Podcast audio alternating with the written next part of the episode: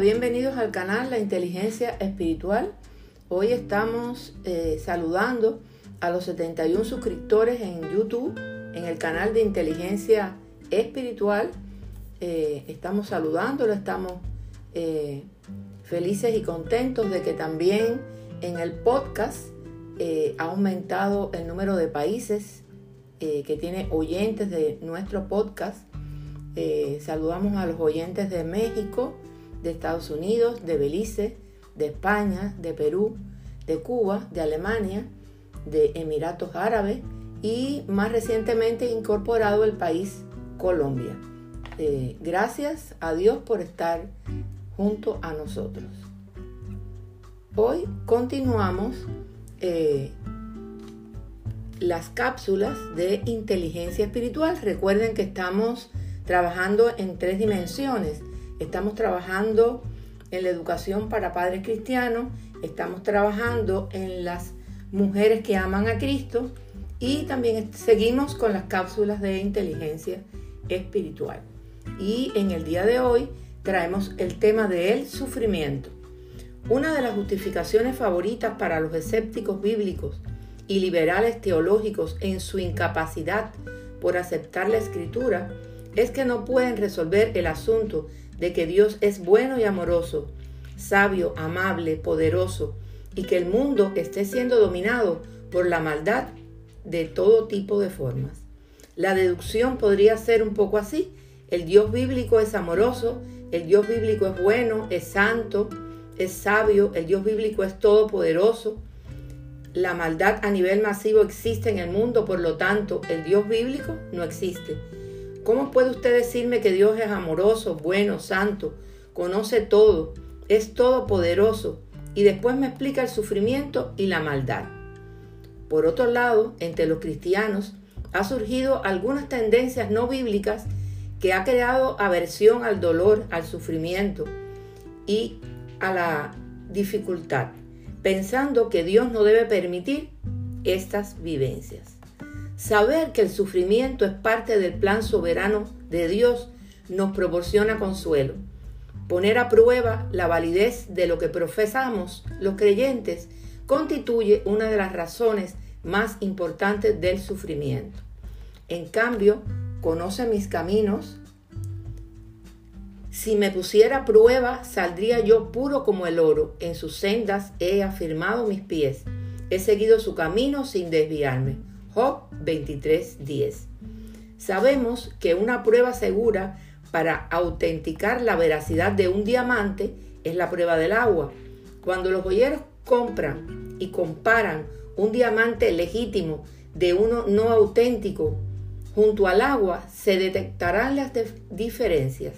El diamante auténtico resplandecerá con el mismo brillo debajo del agua mientras que el falso pierde casi todo brillo.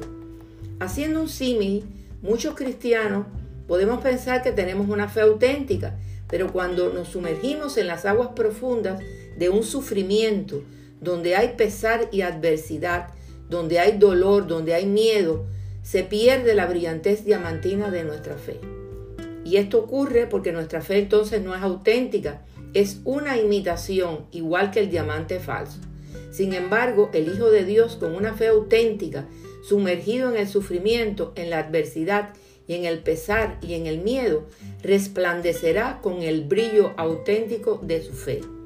Queda claro entonces que una de las razones más importantes por la que Dios nos pone a prueba a través del sufrimiento o permitiendo el sufrimiento es para probar la fuerza de nuestra fe.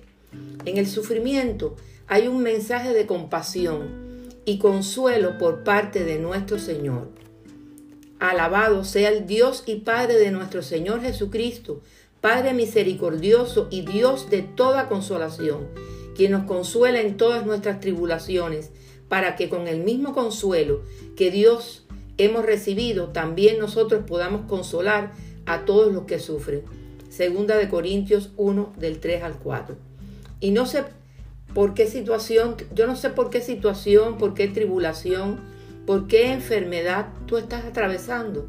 No sé cuál es el sufrimiento que puedas estar experimentando en este momento, pero solo te digo que no cuestiones al Señor. que no te quejes, que no te debilites. Cuando el dolor te aplaste hasta el polvo, adora allí a Dios. En el sufrimiento hay un mensaje eh, de unidad. Jesús oró diciendo, para que todos sean uno como tú, oh Padre, en mí y yo en ti. Juan 17, 21. Y así debiéramos ser como cristianos, uno en otro. Los hijos mellizos de Isaac, Jacob y Esaú habían estado discutiendo, peleando, pero cuando murió Isaac fueron a enterrarlo. Por la muerte de su padre, los dos hijos se unieron. Entonces, ¿cuál debía ser nuestra actitud hacia el sufrimiento? Primero, debe ser de adoración. Deberíamos decir, oh Dios, creo que tú eres el gran y poderoso Dios. No entiendo todas las cosas que están ocurriendo en mi vida ahorita, pero oh Dios, confío en ti. Alabado seas Dios Padre de nuestro Señor Jesucristo, quien nos ha bendecido en las regiones celestiales con toda bendición espiritual en Cristo. Efesios 1.3. Segundo, nuestra actitud en el sufrimiento debe ser de glorificar a Dios. Las personas nos van a observar como cristianos y preguntarán, ¿cómo puede ser que Cristo está en control de su vida, que pudo alabar y glorificar a Dios en medio de la tormenta? En conclusión, ya sea que coman o beban o hagan cualquier otra cosa, háganlo todo para la gloria de Dios. Corintios 10, 31. Y tercer aspecto, debemos pedir a Dios que nos enseñe todo lo que quiere que aprendamos acerca de Él durante el sufrimiento, durante la prueba, durante esa tormenta. También debemos pedirle que nos enseñe todo acerca de nosotros, acerca de los demás, de cómo podemos ministrar incluso a los que sufren. Enséñame a hacer tu voluntad, porque tú eres mi Dios, que tu buen espíritu me guíe por un terreno sin obstáculo. Salmo 143, 10. Porque así como los sufrimientos de Cristo son nuestros en abundancia, así también abunda nuestro consuelo por medio de Cristo. Segunda de Corintios 1:5.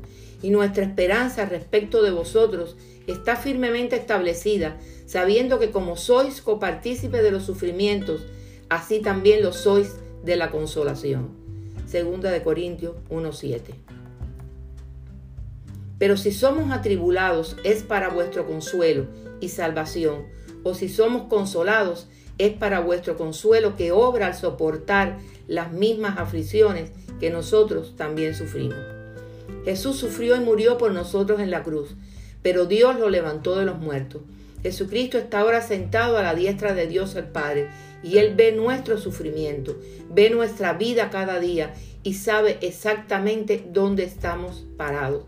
Entonces primero debemos arrepentirnos de nuestros pecados. Diga, Señor, soy un pecador, quiero arrepentirme de mis pecados. Esto involucra un cambio en la forma de pensar y de vivir. Jesús dijo, a menos que se arrepientan, perecerán. Lucas 13, 3. Debemos recibir por fe a Jesucristo en nuestro corazón.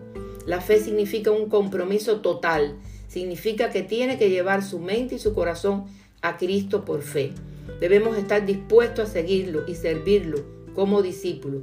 Esto significa leer la Biblia, orar, testificar. Esto significa amar. De este modo todos sabrán que son mis discípulos si se aman los unos a los otros. Juan 13:35. Las características de todo creyente es el amor. Dios nos da su amor, un amor sobrenatural. Esa es la razón por la que los esposos pueden amarse en una nueva dimensión cuando conocen a Cristo. Es la razón por la que los padres e hijos pueden amarse de una nueva forma cuando acuden a Cristo. Porque el amor es el vínculo perfecto. Si aceptas el sufrimiento como corrección amorosa de Dios, el dolor producirá salvación.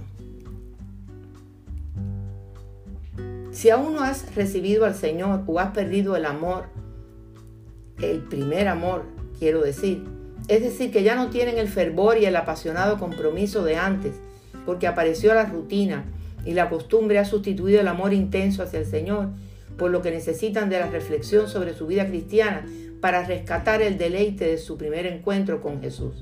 Les invito a que hagan esta oración escritural. Su palabra dice, y al que a mí viene no les rechazo. Juan 6:37 porque todo el que invoque el nombre del Señor será salvo. Romanos 10:13. También dice la palabra que si confesares con tu boca que Jesús es el Señor y creyeres en tu corazón que Dios lo levantó de los muertos, serás salvo. Porque con el corazón se cree para justicia, pero con la boca se confiesa para salvación. Romanos 10 del 9 al 10. Tras hacer esta oración, podemos asumirnos como hijos de Dios, pero siempre te digo que entregues tu mente y tu corazón para ser transformados por el divino amor del Señor. Será hasta la próxima vez que continuaremos hablando del sufrimiento. Bendiciones de lo alto.